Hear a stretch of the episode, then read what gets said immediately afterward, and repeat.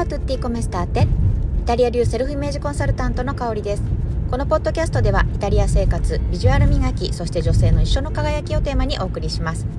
皆さんお元気でしょうか？あの昨日ですねテーマいろいろねあのちょっと日本で、えー、聞いたあの日本のお子様のセリフが気になったというテーマで話したんですけど、あの、それについてね、ちょっとあの、ご意見を、ご意見というかね、ご感想、えー、いただいたみたいなんですけど、あの、メタメッセージが届いてますよっていうのは来たのに、どこをどうやって見ていいかわからないというね、あの、そうなんですよ。ちょっとね、今研究してますので、メッセージくださった方、お返事が遅れていますが、どうぞどうぞ、えー、お待ちくださいませ。はい。そうあのそうなんですよ。慣れまだ使い勝手に慣れてないというねこのあのメッセージ箱ができてからのポッドキャストに。はい。あのちゃんと研究したいなというふうに思ってます。はい。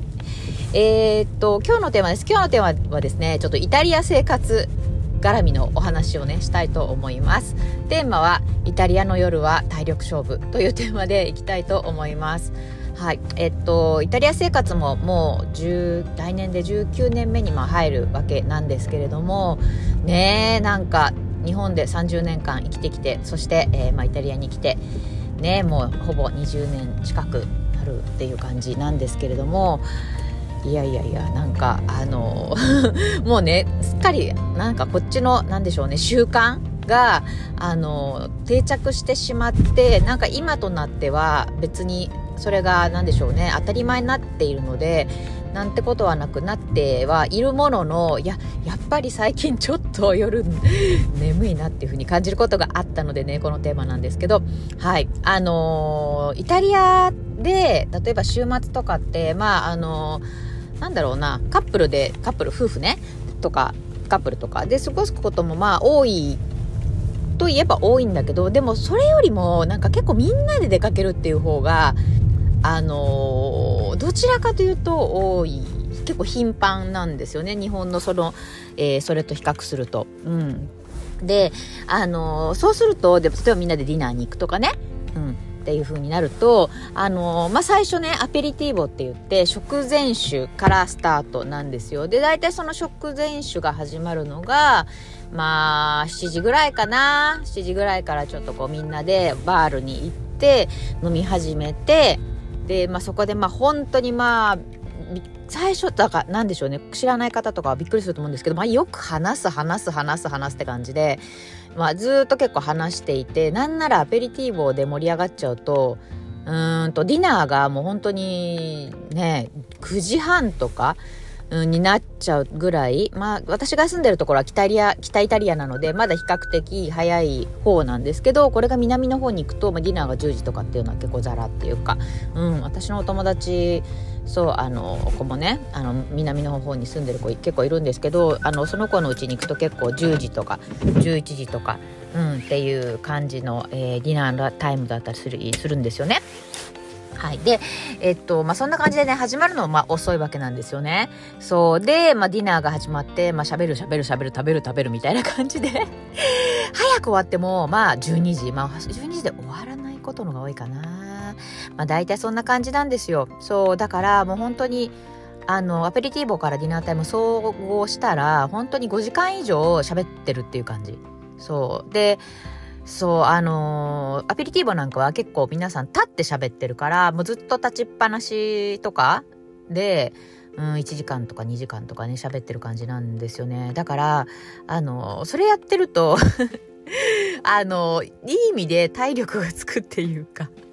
そうなんですよ。うん。だからなんか、うん、まあ、それが何でしょうね。なんか、このイタリア人の気持ちの若さの秘訣にも、まあ、ちょっとあの、プラスの要素があるんじゃないかなっていうふうに私は思っていて、うん、そうそうそう。とにかく、うん、もう本当にイタリア社会においては、この社交、みんなと会って話すとか、うん、っていうのがすごくこう、なんていうのかな、もうなくてはならないものなんですよね。そう。でもそれで、まあ結局まあ本当皆さんよく喋るのでうんあのそうねそれでまあ夜遅くまで結構長くいます。でえっと、まあ、そんな感じなので大人が。うん。あの子供もねちっちゃい頃からそうやって大人たちの集まりに一緒にご飯とか、まあ、一緒に食べに来たりとかしてでやっぱりちっちゃい子とか眠くなっちゃうじゃないですか12時過ぎると。そうするとなんかそこら辺でなんか机に突っ伏して寝てたりとか、まあ、ちっちゃい子だと椅子の上に転がせて、ね、寝かせてたりとか、まあ、そんな感じでなんか子供主体じゃないんですよね。大人が主体で大人の時間を楽しむのが優先的でその次にまあ子供みたいな感じでそこが日本と違うとこなんですけど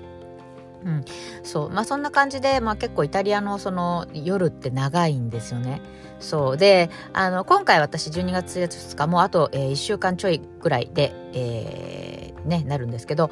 えー、ベネチアでイベントをやります。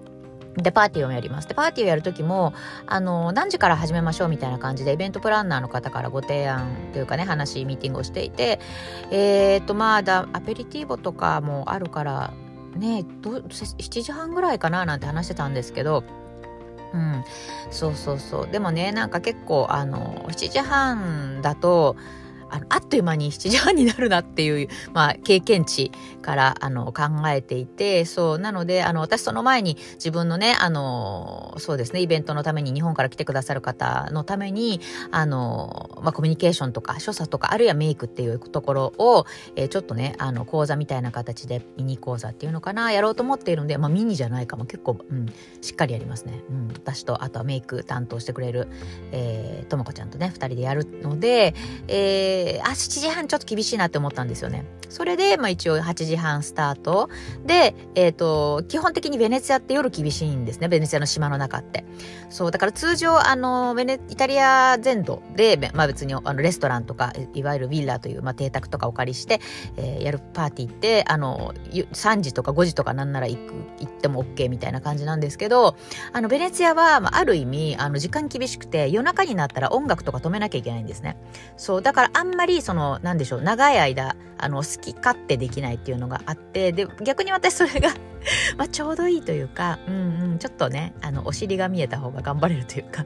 そうそう。なので、うん、まあ、今回の私が泊まる、泊まるホテル、かつ、あの、イベントやるホテルは、すごくそういう意味では、あの、融通が効いて、1時半まではいいですよって言ってくださったので、あの、そうそうそう、あの、そういうね、お祭り騒ぎが12時だと、すごく不服なイタリア人にとっては まあ、あの、1時半というところでね、すごくありがたい、あの、ご提案をいただいたんですけど、はい。まあ、そんな感じで5時間ぐらいなんですよ、それでも。うん。そうそうそう。でね、あの、まあ、こういった感じで長い、あの、時間、イベントをやるのが、まあ、通例のイタリアなんですけれども、あの、すごく私が、ここがやっぱり、あの、いいなって思うのは、あの、日本って結構最後まで、例えばパーティーとかね、そういうなんか、あの、なんでしょう、まあ、あるいは、えー、食事会、飲み会とか、まあ、基本的になんかみんな最後まで、あの、行ったりするじゃないですか。頑張って。で、なんかもしかしたら、あの、いやもう疲れたから帰りたいなとか、いや私明日朝早いから帰りたいなとか思っても、なんかみんなも帰ってないし、私もいた方がいいかなみたいな感じで頑張っちゃって疲れちゃってっていうなんか悪循環になる方いませんか？これもね、あの、私がそれこそサロンで、あの、お伝えしている人の目を、あの、気にしている方に向けて、うん、人の目を気にしなくなる。自分に自信を持って自分のことは自分で決めて、えー、自分の人生をね切り開いていくっていうところを、まあ、私のサロンであのお伝えしてるんだけれどもまさにそれが試されるのがまさにここでそうなんですだから1時半まで絶対いなきゃいけないっていうのはないんですよね。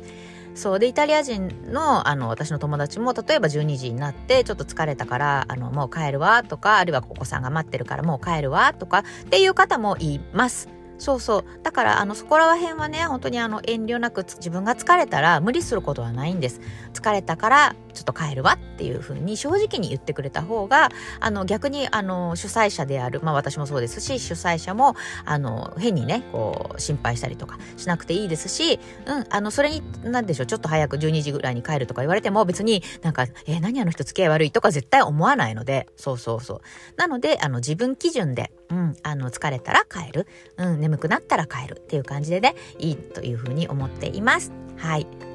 という感じでですね、イタリアの夜は長いので、もしイタリアにいらっしゃる方で、えー、そうね、あの、現地に混じ、現地の方に混じって飲みに行ったりとか、ご食事に行ったりとか、あるいは今回ね、私のイベントに参加してくださる方のように、パーティーに参加する方とか、いらっしゃいましたら、もし、あの、そうそう、あの、頑張って楽しんで、あ、頑張ってというかね、楽しめればいいんだけれども、そうじゃなくて、本当に自分が疲れてしまったり、えー、眠くなってしまったり、それ、そしたらもう正直に、あの、ちょっとね、今日は私失礼するわっていうことを伝えて、主催者に最後ありがとうってお礼を言って、ここ大事ですね。必ずあの主催者にはお礼を一言言って、あの、さーってあの、フェードアウトするんじゃなくて、一言お礼を言って、で、帰るっていうのが、えー、大事かなというところです。はい。これは別にイタリアだけじゃなくてもね、あの、世界基準で使えるというか、うん、あの、礼儀というかだと思うので、よかったら活用してみてください。ということで、えー、今日はこの辺で、えー、そうだ、えっ、ー、と、お伝えして、何度かね、お伝えしていますが、えっ、ー、と、私の LINE 公式の方で今プレゼント、え中です。はい。これ11月中のプレゼントが、えー、自分に似合うサングラスの見つけ方というプレゼントが一つ。もう一つが、えー、ボトムスと、あと靴、ブーツとか、えー、ヒールとか、パンプスとか、えー、どういう風にね、どのボトムスとどの靴が合うかなっていう相性表みたいなのを、これもプレゼントしていますので、よかったら、えー、LINE、えー、LINE 公式の方からですね、概要欄に貼ってあります、LINE 公式の方から、えー、もらってください。はい。えー、サングラス欲しい方は、サングラスマークを、えー、洋服と靴の組み合わせが欲しい方は、えー、ヒールの赤いヒールのね、文字を送ってくだされば、えー、お送りしたいと思います。はい。よかったらまた会ってください。11月中のプレゼントです。ということで、今日も一日良い一日をお過ごしください。イタリア流セルフイメージコンサルタントの香りでした。ボナジョルナータ。